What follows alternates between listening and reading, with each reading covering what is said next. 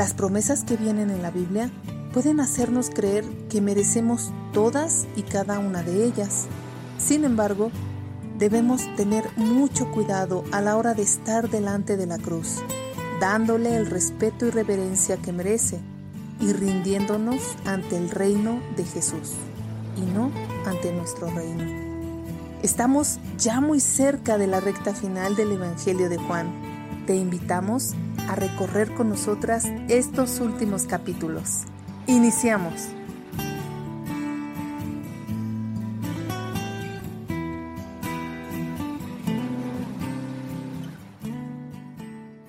Hola amigos y amigas, estamos muy contentas de estar aquí de nuevo con ustedes en este podcast Perlas de Fe. Eh, hoy vamos a hablar acerca de Juan, Juan el capítulo 19 y bueno, pues algo que a mí me gustaría mucho eh, comentar con ustedes es algo que me ha pasado en mi vida, pero quiero empezar hablando acerca de Pilato. Él toma a Jesús y lo manda a azotar. Después sale y le dice a la multitud, lo traigo fuera para que sepan que no encuentro ningún delito en él. Sin embargo, los principales sacerdotes le gritaron, crucifícalo. Pilato, resistiéndose a la presión, les dijo, ustedes lo toman y lo crucifican porque yo no encuentro ningún delito en él.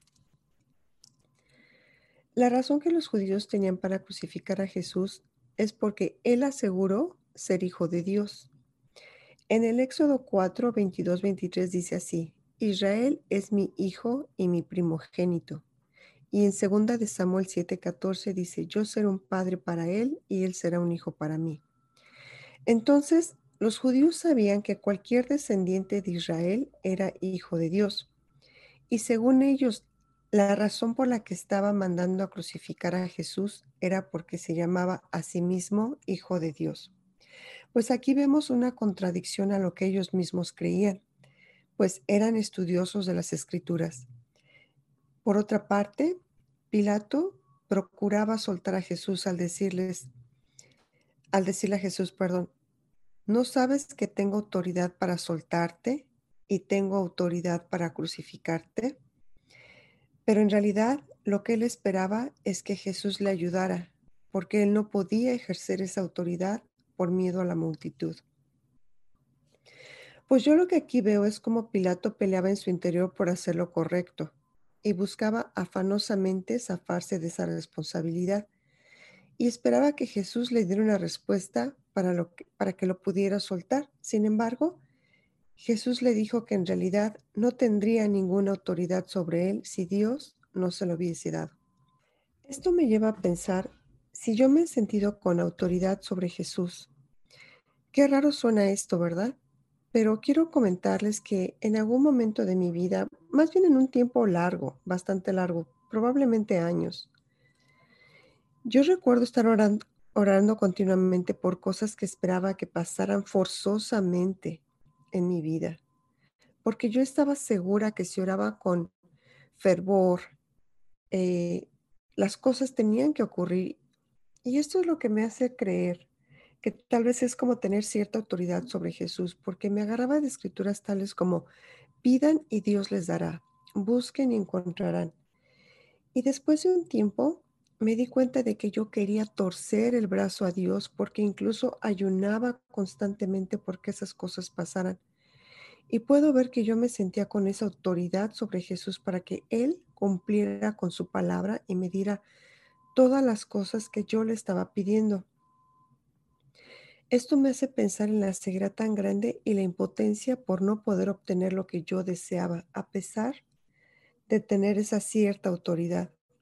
Esto me recuerda a Santiago 4, 3 al 5 cuando dice, y cuando piden, no reciben, porque lo piden con malas intenciones, para satisfacer sus propias pasiones. Oh gente adúltera, ¿no saben que la amistad con el mundo es enemistad con Dios?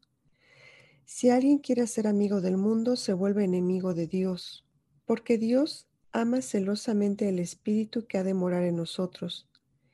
Pilato no recibe la ayuda de Jesús para poder zafarse de sus responsabilidades, porque termina prefiriendo la amistad con el mundo, accediendo a la presión de los sacerdotes y la multitud que le exigía crucificar a Jesús. Y esa autoridad que le mencionó en realidad estuvo subordinada a la presión del mundo. Pues ese es mi comentario. Eh, yo creo que me pareció muy interesante pensar si nos sentimos con esa autoridad sobre Jesús. Pues esa es mi parte hasta aquí. Muchas gracias.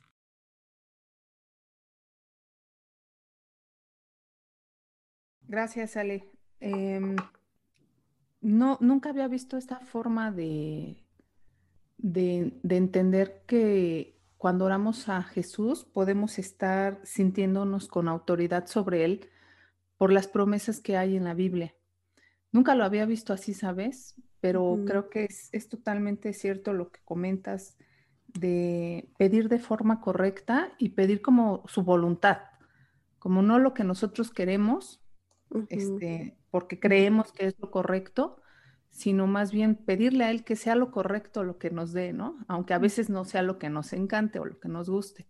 Sí. Y me ayuda, me ayuda mucho a, pensar en mis oraciones, en cómo le estoy pidiendo, si soy, estoy siendo demandante o incluso irrespetuosa con Él. Mm. Gracias, Ale. Muchas gracias a ustedes. Y me lleva a pensar un poquito de la parte anterior a esto que estamos estudiando, ¿no? Cuando Jesús va al jardín a orar, ¿no? Y, y en la oración Jesús se rinde, ¿no? Le toma un tiempo, ¿no? Pero al final se rinde a la voluntad de Dios en su vida, porque obvio Jesús, como ya lo hemos estudiado, era hombre y era, era Dios, ¿no?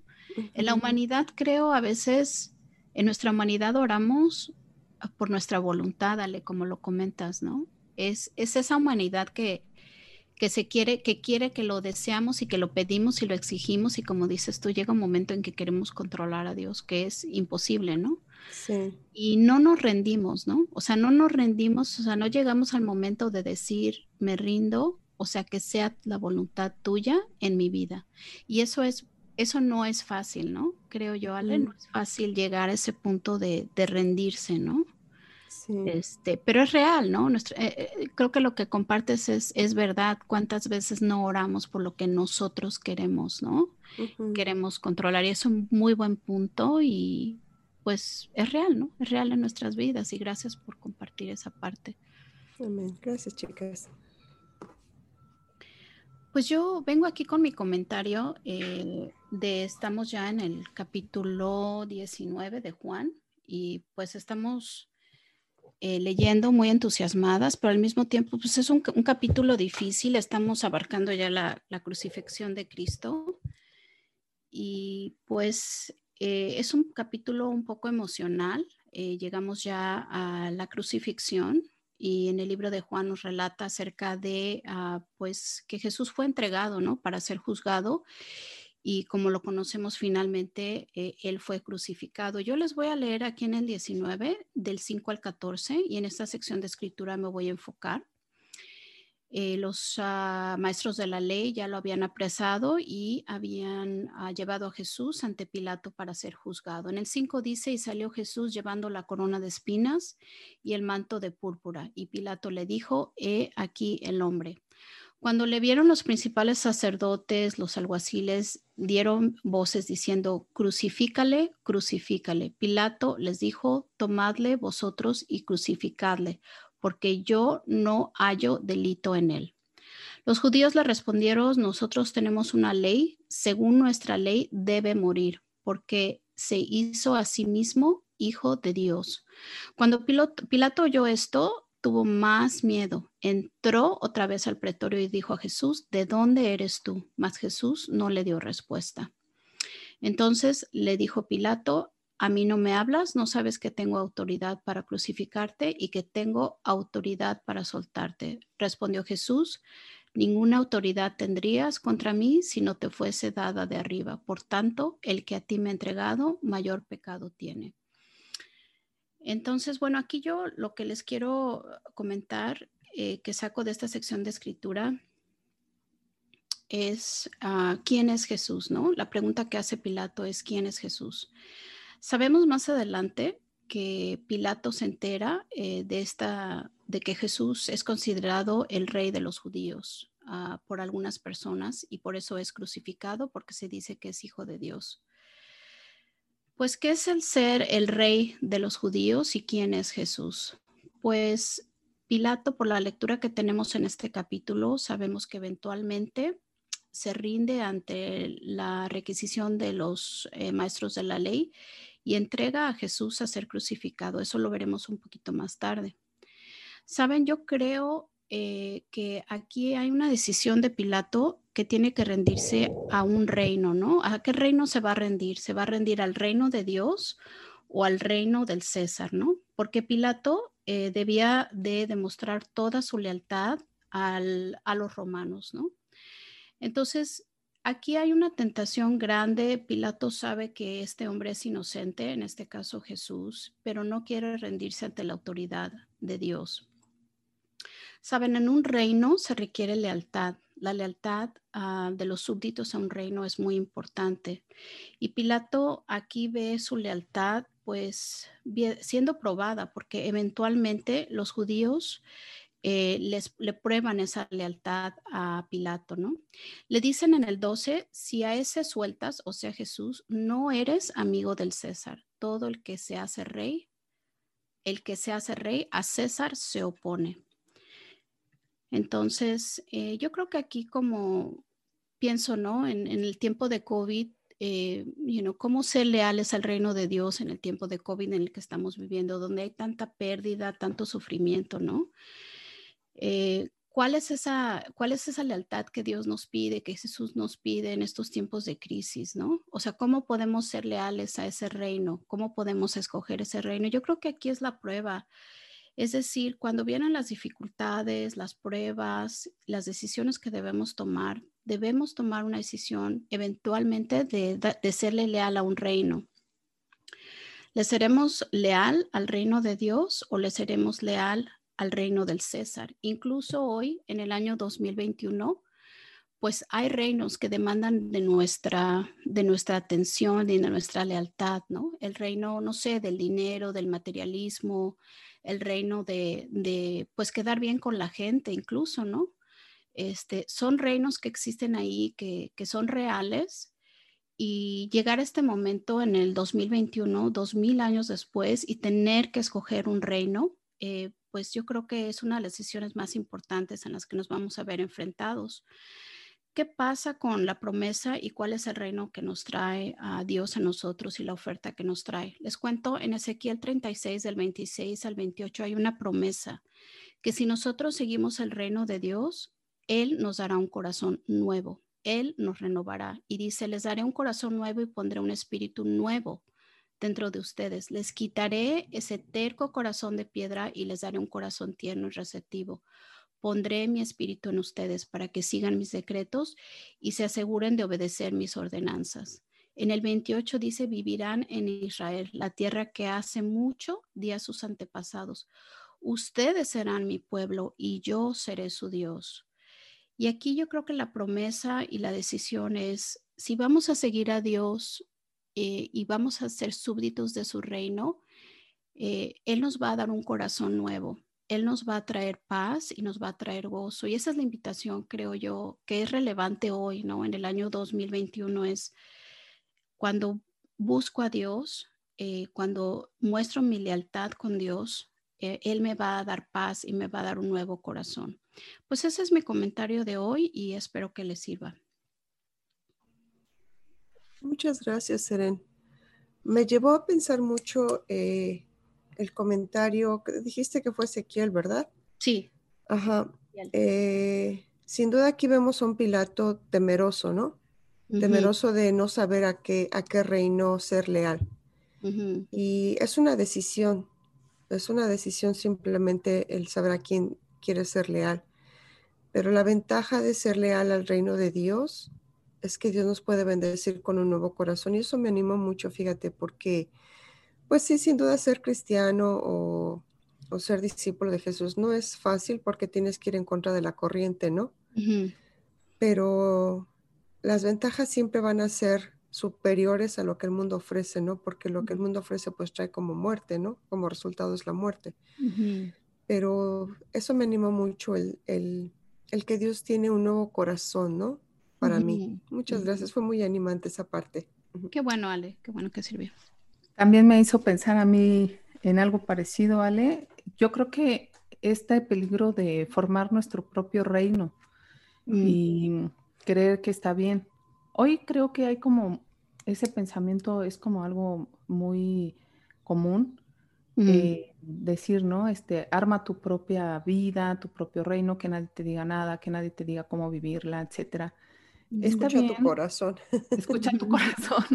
Sigue tu corazón. y no te niegues nada, ¿no? O sea, está bien hasta cierto punto y muchas cosas de esas están bien, pero yo creo que donde ya no es correcto es cuando estás ah, dejando el reino de Dios a un lado.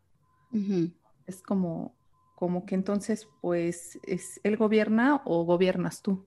¿Quién es el, el que gobierna en ese reino, no? Y es el que gobierna, pues, tiene sus leyes, sus normas y quiere algo para ti. Pues sí, me hizo pensar en, esa parte eh, en mi vida, ¿no? Personalmente, ¿gobierno yo o gobierna Jesús? Sí, Gracias. Muy, un, punto importante ahí, Karen, y eso es algo que yo no había visto, es cierto.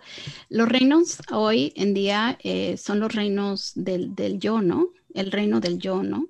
y, no lo había visto así, sí, tienes razón. Eh, yo he leído mucho acerca de la sanación está en ti, ¿no? La sanación está en ti sí, ah, obviamente hay cierto, cierto valor, ¿no? En el reflejo interior, etcétera, ¿no? Pero sabemos que nosotros mismas no nos podemos dar un corazón nuevo, ¿no? Es solamente a través de Dios y del poder de Dios que Él nos va a dar el corazón nuevo. O sea, nosotros no podemos regenerar un nuevo corazón nosotras mismas dentro de nosotras mismas, ¿no? Entonces hay una, hay una falacia ahí, ¿no? Hay una mentira, ¿no? Eh, disfrazada de una verdad, ¿no? Y yo creo que sí, tienes, tienes razón. Yo estaba, estuve meditando mucho en esta escritura. Es, estamos en el 2021, en tiempos de COVID, ¿no? ¿Cómo es la cruz? ¿Cómo va la cruz a impactar mi vida hoy, ¿no? Y yo creo que, que, eso es, esto es el yo, ¿no? El morir al yo, al, al reino del yo, ¿no? Darle paso al reino de Dios. Y eso yo creo que es, es la clave. Se me hace muy importante. Justamente ahora que hablas de la cruz, quisiera yo platicarles sobre este punto. Fíjense que eh, cuando estudiaba yo en la prepa, traía un dije que me, mi mamá dejó por ahí y a mí me gustó, se me hizo un dije bonito, era una crucecita chiquita, este, de madera, y me la puse y bueno, pues así me iba yo a la escuela con mi pequeña, mi pequeño dije. Y un día el profesor de filosofía me preguntó por qué traía esa cruz.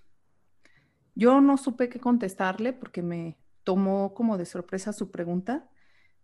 Pues para mí era solamente un adorno bonito, él quizás esperaba que yo le diera como que una respuesta pues mucho más elaborada, profunda y con, a lo mejor que le explicara un significado distinto al que le di, porque yo lo único que le dije es, pues me parece bonita.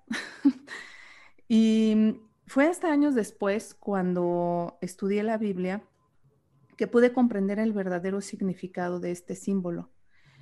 La cruz tiene muchos significados. Por un lado, la cruz es la muerte más vergonzosa y horrible que los fenicios introdujeron a Roma en el siglo III. Y es una manera, era una manera, perdón, de exponer públicamente a las víctimas y hacer que murieran lentamente. Era un acto de vergüenza, de humillación. Por otro lado, el mensaje de la cruz es una ridiculez para muchas personas. Hay mucha gente que dice, eso es ridículo. El mensaje es obsoleto y es una tontería. Y lo dicen así, de frente y claramente. También la cruz es el tema central en la Biblia. Es eh, el significado más grande para la Biblia. No tendría significado desde el Génesis hasta Apocalipsis ningún tema sin la cruz. También esta puede ser un amuleto, Puede ser un regalo, un adorno, como en mi caso. Yo tenía en ese tiempo 16 años. Para mí era ah, un adorno bonito, como que tenía la idea solamente de que me traía cierta energía bonita y se veía bien. La última percepción que les quiero comentar sobre la cruz es lo que significa para muchos de nosotros, los que hemos eh, aprendido, los que hemos eh, leído la Biblia o los que hemos decidido seguir a Jesús. Para esto quiero compartirles el versículo 28 y 29 del capítulo 19, que es el capítulo que estamos viendo, en donde se titula Muerte de Jesús. Después de esto, como Jesús sabía que ya todo había terminado y para que se cumpliera la escritura, dijo, tengo sed. Había allí una vasija llena de vinagre, así que empaparon una esponja en el vinagre, la pusieron en una, en una caña y se la acercaron a la boca. Al probar Jesús el vinagre dijo, todo se ha cumplido. Luego inclinó la cabeza y entregó el espíritu. Bien, pues aquí Jesús ha muerto y se ha cumplido todo lo que él había eh, predicho antes. Estas palabras, todo se ha cumplido, significan la médula de la vida cristiana, significa el poder de Dios, significa la forma en que nosotros somos justificados delante de Dios. Si me volvieran a preguntar qué significa la cruz para mí, ahora a mis 43 años, yo diría que es la sabiduría de Dios, que es un estilo de vida, que es una manera de levantarme todos los días, una nueva forma de ver a la gente, que la cruz son los lentes por los que yo debo de ver a mi prójimo que además es la cara de mi vecino, de mi hijo, de mi esposo, de mis amigos, de mí misma. Y que además, pues la cruz es mi guía, mi esperanza y mi fe. La cruz tiene un gran significado hoy porque la he entendido, porque he decidido hacerla mi estilo de vida. Y pues este capítulo es un capítulo que parece triste porque se narra la muerte de Cristo, cómo fue sufriendo desde el inicio, las decisiones que tomó Pilatos, ¿no? Este, cómo repartieron sus ropas, todo este proceso triste. Pero, ¿saben? Cuando Jesús menciona todo se ha cumplido, para nosotros, los cristianos, tiene un gran significado, porque la cruz es la salvación. Pues eso es lo que yo aprendí de este capítulo y creo que es como el más importante para mí y creo que para, para los cristianos este capítulo es el más significativo en nuestra vida porque es la muerte y es la cruz. Karen, mil gracias. Estoy pensando ahorita, o sea, ¿por qué el podcast, no? ¿Por qué estamos aquí, no sé, tú, yo, Ale, no?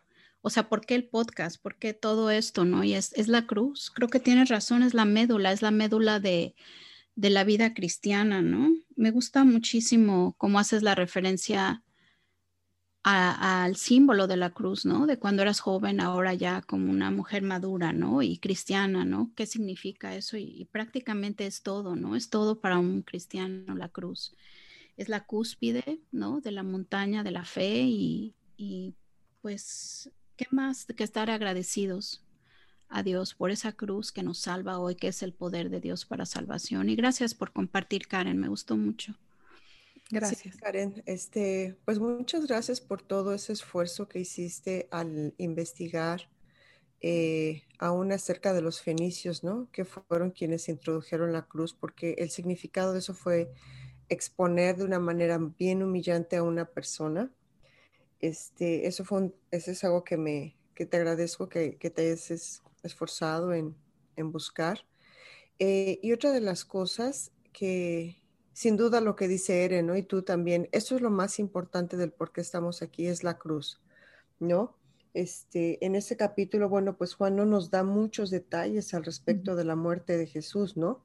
Solamente dice que este, un tal José de Arimatea, que era un hombre rico, y Nicodemo, quien, pues ya hemos visto en algunas ocasiones que él va a visitar a Jesús de noche, ¿no? Ellos eran creyentes en Jesús, pero no lo eran abiertamente, ¿no? Y no es hasta la cruz, hasta que ellos como se, descubre, ¿no? Y, este, y dice que Nicodemo trajo una mezcla de mirra y aloe como de 33 kilos. Wow. O sea, esta es una cantidad extravagante. 33 kilos para un cuerpo es una mm. exageración, ¿no? Y no fue hasta mm. después de la cruz, ¿no? Mm. Que él hace una, tiene una acción tan abierta, este, con tanta, con tanta devoción, ¿no? Este, y bueno, entre él, entre él y José envuelven, envuelven a Jesús en telas de lino, ¿no? Con esas especies aromáticos, porque además esa era la costumbre del siglo I, ¿no? Y bueno, algo que mucha gente ve esto es que este entierro es la muerte, eh, así se enterraban a los reyes anteriormente, ¿no? Mm. Este, y otra de las cosas como Eren, perdón, Eren y yo hablamos acerca de Pilato, ¿no? Que, que dudó que, a qué reino, ¿no? ¿A qué reino voy a seguir?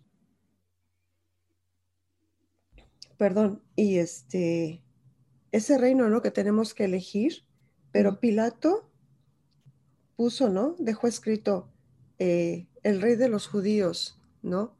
Este, y en todo momento Jesús va a ser reconocido como el rey de los judíos. Y perdón por extenderme tanto en este comentario, pero sin duda fue muy interesante. Otra de las cosas que mencionaste, ah, Karen, fue de que desde el Génesis hasta el Apocalipsis, el significado de la cruz tiene mucho sentido, ¿no? Y esto va para quien, a todas aquellas personas que no creen en la Biblia, que no creen en Dios, que no creen en Jesús o que dudan de que la Biblia sea la palabra de Dios. No puede ser posible que la cruz tenga tanto significado desde el Génesis hasta el Apocalipsis y en todo, en todo, en todo concuerda. O sea, no puede ser que haya duda de quién es Dios, de quién es Jesús, porque todo, todo tiene concordancia y, y no estamos hablando de que fue una década anterior, ¿no?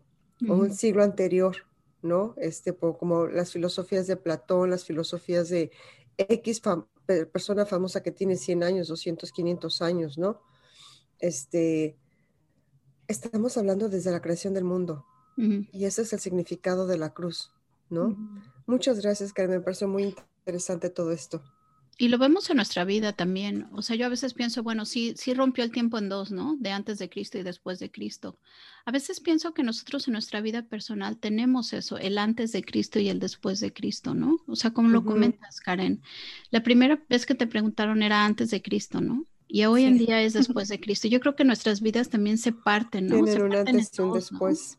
Un antes y un después, así es. Y, y ese es el resultado del después, ¿no? Y eso me lleva también a invitar a todos aquellos que nos escuchan, que, quieren conocer más acerca de Dios. Nosotros estamos súper abiertas a, estudiar la Biblia con quien esté listo, ¿no? O quien quiera aprender más de Dios. No los estamos invitando a pertenecer a una religión, sino simple y sencillamente a conocer a Jesucristo, ¿no? Eso es lo que a mí me llevó a ser cristiana, que a mí me invitaron a estudiar la Biblia y no me invitaron a una religión, me invitaron a conocer la Biblia, a conocer la palabra de Dios y yo tomé una decisión de que este es mi, este es mi después, ¿no?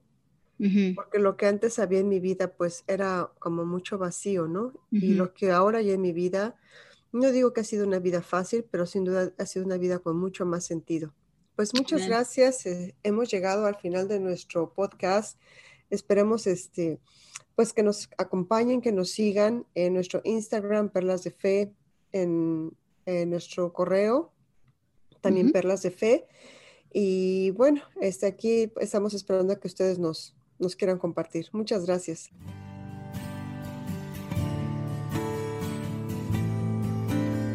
Hemos llegado ya al final del capítulo 19. Si deseas hacernos saber tus comentarios puedes escribirnos a perlasdefe.gmail o a nuestras redes sociales en Facebook e Instagram. Hasta la próxima.